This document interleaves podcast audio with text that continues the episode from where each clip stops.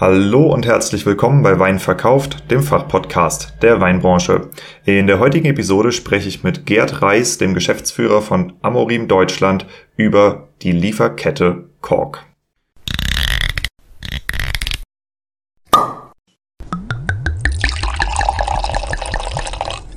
Wein gibt es nur, wenn die Winzerinnen und Winzer davon leben können. Deshalb untersuchen wir hier, wie man florierende Weinmarken aufbaut, und wie du eine derart starke Nachfrage generierst, dass du deinen Wein nur noch zuzuteilen brauchst. Du hörst Wein verkauft, den Fachpodcast der Weinbranche, und hier geht es um die Kunst des Weinverkaufens. Wir sprechen über messerscharfe Positionierung, visionäre Verkaufstechniken, unterbewertete Nischen und entstehende Märkte im Weinbusiness. Eben alles, was Entscheidungsträgern im Weinbau und angrenzenden Wirtschaftszweigen dabei hilft, profitable Vertriebskanäle zu erschließen ihre Betriebe vernünftig auszubauen und zuverlässig neue Kunden zu gewinnen. Mein Name ist Diego, mein Podcast ist für alle gedacht, die in den Reben stehen und im Keller rumwuseln. Ich habe lange nach einer passenden Community für Weinverkauf gesucht. Er hat nun bei Wein Plus seinen Heimathafen gefunden und verdankt der Mitgliedschaft bemerkenswertes Wachstum. Mit der kostenfreien Mitgliedschaft bekommst du dort jeden Freitag Early Access zu einer bisher unveröffentlichten Episode von mir. Daneben gibt es hier, also zum Beispiel auf Spotify oder Apple Podcast, jeden Montag brühwarme News der Weinbranche mit Neuigkeiten über Fördergelder, über Umsatzzahlen, Weinbaupolitik, Neubesetzung, Markteinführung und was uns sonst noch so betrifft in unserer Branche auf die Ohren. Also abonniere den Podcast, um am Ball zu bleiben. Dieser Podcast wird finanziell unterstützt von Amorim, dem Weltmarktführer in der Korkproduktion. Korken sind und bleiben das Verschlussmittel der Wahl für hochqualitative Weine. Und zwar nicht nur aus Kundensicht, sondern auch in Zeiten wie diesen, wo wir weltweite Lieferkettenengpässe haben und viele Verschlusssysteme eben gar nicht mehr so gut hergestellt werden können, weil die Lieferketten im Moment blockiert sind, zusammenbrechen wegen Krieg, wegen irgendwelchen Logistikschwierigkeiten. Äh, da zeigt sich eben genau die Stärke des Korkens, weil er wird hier in unserem Kontinent hergestellt. Und solltest du darüber nachdenken, wieder auf Korken zu wechseln oder bessere Korken einzusetzen, dann ist es wohl eine ganz gute Idee, dich mal an Amorin zu wenden. Gerd, so sehen oder hören wir uns dann wieder. Diesmal nicht in echt bei euch in der Firma, sondern über Zoom. Und äh, wir haben ein relativ kurzfristiges Meeting anberäumt, weil ähm, an euch wird es ja auch nicht vorbeigegangen sein, aber das Thema der Lieferkettenengpässe trifft die Weinbranche auf voller Breite. Ja, also ich meine, wir reden über Glashütten, die aus der Ukraine kommen, Holz für Europaletten, das aus der Ukraine kommt, Nägel für Europaletten, die aus Russland kommen, die Fahrer, ja, die auch oft aus Osteuropa kommen.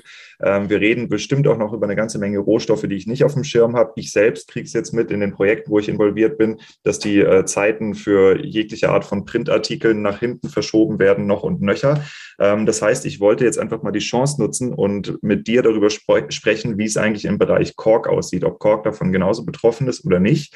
Und äh, dachte, ich spiele dir einfach mal den Ball praktisch so zu, ja, ähm, dass du einfach mal einen, einen Überblick gibst, äh, wie steht denn die Korkindustrie im Moment da? Also nicht nur halt jetzt deutschlandweit, sondern auch international. Wie, wie weit ist die Korkindustrie von dem ganzen Käse im Moment betroffen?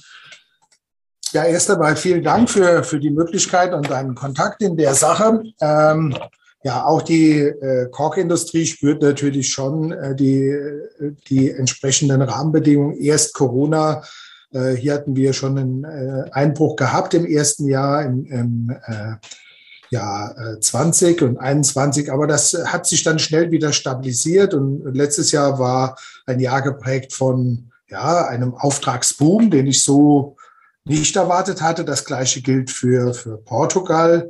Äh, wir konnten hier in Deutschland, als auch in Portugal, ein historisches Jahr äh, im Absatz und Umsatz äh, tatsächlich erzielen.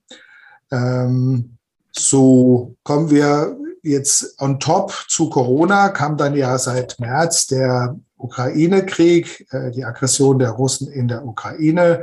Und wie du schon angedeutet hast, seitdem steht die Welt noch mehr Kopf als zuvor. Ähm, für uns bedeutet das ja, wir haben auch Probleme, Paletten, Kartons äh, und Tüten und so weiter zu bekommen, aber haben halt natürlich auch die Chance, eingebettet in den großen Konzern Amorim, halt äh, hier im Notfall halt auch Backup zu haben. Also diese Materialien, ob Paletten, Kartons, Tüten äh, und so weiter, äh, können wir auch äh, von Portugal beziehen, wenn wir das wollen.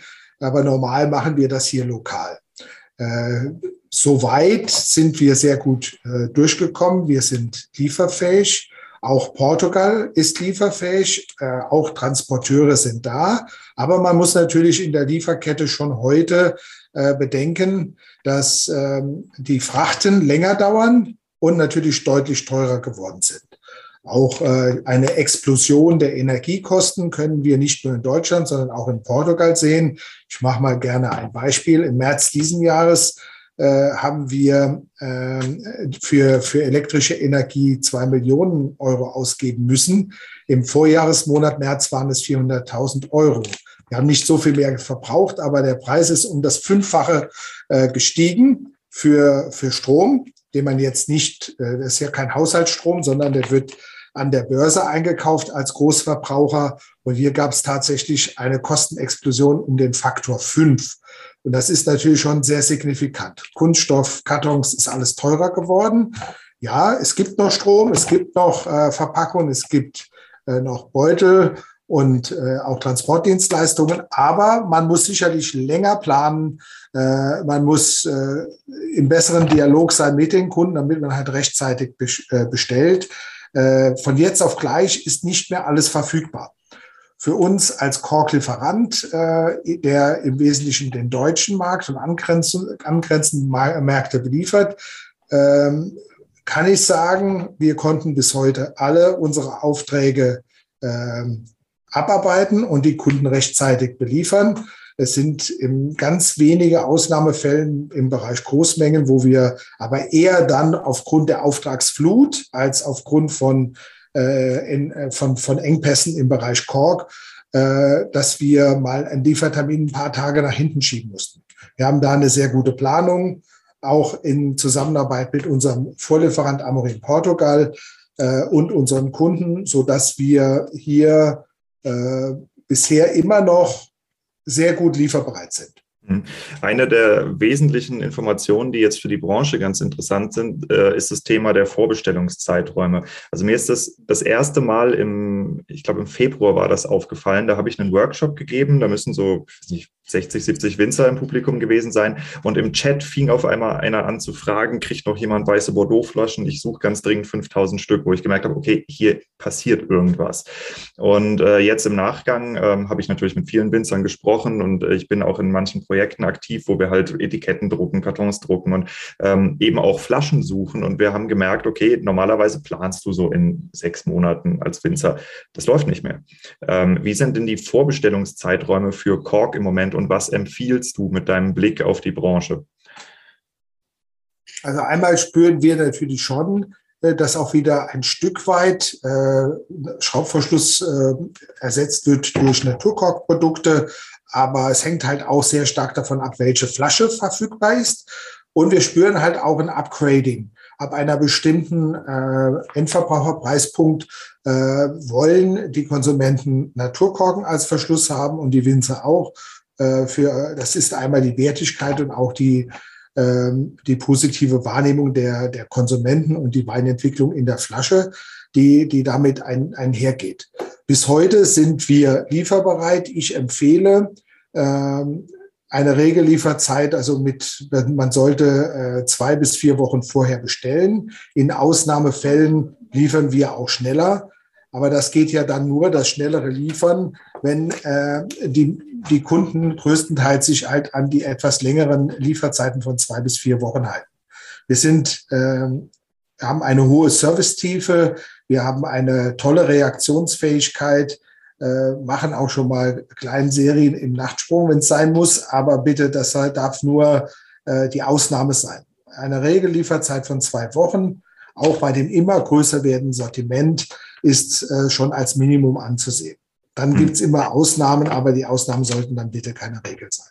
Okay, gut, das ist ja wesentlich entspannter als bei manchen anderen der Ausstattungsgüter, die im Moment knapp werden. Also zwei bis vier Wochen, das ist ja das ist ein Träumchen. Ähm, das kriegen viele Druckereien nicht hin, äh, wenn gerade kein Krieg ist und nicht Corona herrscht. Insofern, das ist, das ist sehr gut. Ähm, eine Frage habe ich noch, und zwar, äh, es gibt ja noch eine ganze Menge andere Verschlusssysteme, die auch durchaus eine Daseinsberechtigung haben, sei das jetzt aus kostentechnischen Gründen oder ähm, weil sie die, die Arbeit vereinfachen. Also ein Schraubverschluss ist ja für die Gastro viel einfacher zu handeln, wenn du jetzt nicht gerade im ja. Feinweinbereich unterwegs bist. Ähm, aber viele von diesen Schlusssystemen, Verschlusssystemen beru beruhen ja auf Rohstoffen, die im Moment auch eher knapp werden. Also wir haben ähm, Plastik, das ist Erdöl, wir haben Kapseln, die aus Aluminium oder sonstigen, ich weiß nicht, wie das Zeug heißt, äh, bestehen. Wir haben Glasverschlüsse.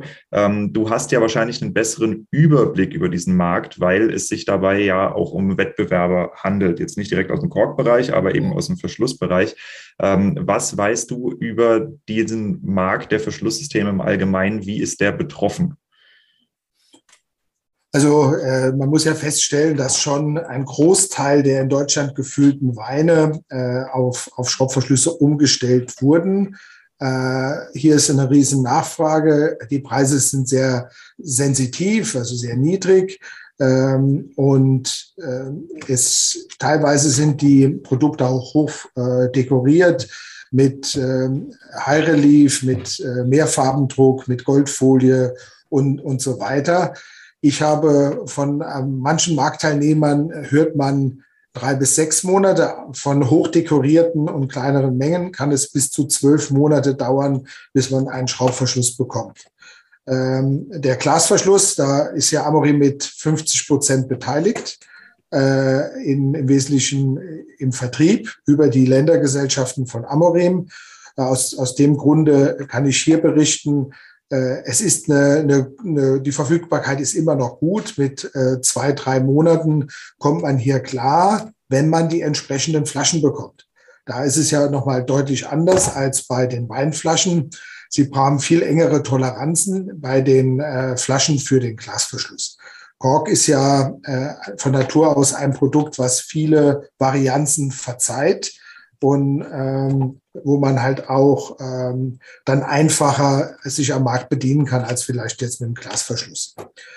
Äh, so insgesamt würde ich sagen, wir als äh, Korkhersteller sind äh, in der, äh, in der derzeitigen angespannten Lage schon äh, sehr gut aufgestellt. Wir haben Verfügbarkeit, wir werden beliefert von Portugal. Es ist teilweise von Produkt und Produkt auch unterschiedlich. Aber wir müssen auch sagen, bei uns liegt es weniger daran, dass die Versorgung stockt. Bei uns liegt es mehr daran, dass ähm, weltweit die Nachfrage nach Naturkorken schon sehr stark gestiegen ist. Ein Beispiel. Letztes Jahr in 2021 hat äh, Champagner ungefähr 40 Prozent mehr verkauft als äh, das Jahr davor. Sogar 40 Prozent auf Basis von 2019, also vor Corona. Diese 40 Prozent bedeuten 120 Millionen Korken. 120 Millionen Agraffen, 120 Millionen Flaschen und äh, Kartons ebenfalls für diese Zeit. Und wie sich ja jeder denken kann, das ist ein, ein, ein Zusatzbedarf, der äh, aus, letztlich aus dem blauen Himmel kommt. Keiner konnte den äh, im Vorjahr budgetieren. Und daher durch diese unbändige Nachfrage im, einmal im Bereich Champagner, auf der anderen Seite im Bereich Prosecco und auch Cava, da diese drei Hauptgruppen mussierende Getränke sind alle äh, sehr dynamisch gewachsen. Und dadurch gab es halt ein, eine Verknappung von Sektkorken am Markt äh, zu diesem Zeitpunkt weil, aber nicht, weil wir äh, zu wenig produziert haben. Nein, die Nachfrage ist so explodiert, dass man auf diese explodierende Nachfrage nicht reagieren konnte. Also der, der, die Begründung ist jetzt nicht der Krieg oder Mangel an Material, sondern äh, es ist tatsächlich die äh, explodierende Nachfrage gewesen in diesem, äh, zu diesem Zeitpunkt. So also generell spüren wir halt auch dadurch, dass technische Korken äh, mehr und mehr wieder ein Ansehen und Verwendung äh, finden in, in der Bereich der Stillweine. Äh, und dass hier wir ja auch wettbewerbsfähig sind, was der Preis angeht im Vergleich zu einem Schraubverschluss, dass wir hier auch eine Nachfrageexplosion haben. Und die, das ist, hängt sicherlich auch an der Verfügbarkeit. Und da sind sicherlich die, äh, ist nicht mehr jeder Auftrag, jedes Wachstum äh, auch mit Lieferungen abzubilden. Hier haben wir schon äh, Nachfrageboom. Wenn, aber im Moment sehe ich das äh, noch entspannt. Aber jetzt gehen wir ja traditionell in die Urlaubsphase in Portugal. Äh, Portugal schließt traditionell drei Wochen im August. Und äh, da gilt es jetzt schon äh, für uns in Abstimmung mit den Kunden, uns für die entsprechenden äh, Produktgruppen gut zu bevorraten, um halt auch dann äh, gut lieferbereit zu sein. Mhm. Dieser, dieser Nachfrageboom, von dem du gesprochen hast, äh, Champagner, okay, das ist jetzt das eine, aber du hast ja gesagt, dass der auch in Deutschland stattgefunden hat. Ähm, worauf beruht der? Sind das neue Weingüter, die auf praktisch auf Kork umsteigen oder wieder zurücksteigen, oder sind das auch eher Basisweine, die vielleicht vom Schraubverschluss zurück auf Kork gehen? Ja, also wir spüren zum Beispiel im Bereich VDP, äh, die alles umgestellt hatten auf Schraubverschluss. Ich rede jetzt nicht über einzelne VDP-Betriebe, sondern als die Organisation von, von 200 äh, Top-Winzer-Betrieben. Und wenn man die als Ganzes betrachtet, haben doch sehr viele äh, das Basissegment, also Gutsriesling, ähm, haben die umgestellt, äh, die meisten auch die Ortsweine und die Ortsweine, die stehen jetzt wieder zur, zur Diskussion ob man die nicht besser auch für die Weinentwicklung zu berücksichtigen und die Wertigkeit nicht auch mit einem technischen Natur, Naturkorken äh, verschließen soll. Und da haben wir sicherlich mit unserem XPure, unser superkritisch gereinigter Mikrogranulat, äh, Korken, den es sowohl als ähm, mit Polyurethan als Klebstoff oder einem auf Traubenkernöl basierenden Naturklebstoff ähm, zur, am Markt zur Verfügung gestellt werden, haben wir sicherlich hier gute Lösungen zu bieten. Und wir spüren das auch, in dem Bereich zieht die Nachfrage an. Äh, die Wertigkeit ist halt doch nochmal eine ganz andere, wenn man einen Korkverschluss aus der Flasche zieht, als wenn man halt mit einem Knack eine, einen Schraubverschluss öffnet. Ja, Wir reden rein über ein Luxuslebensmittel, äh, ein, ein Kulturgut, was ja dann auch so ein Ortswein im VDP kostet auch schnell zwischen 12 und 15 Euro die Flasche.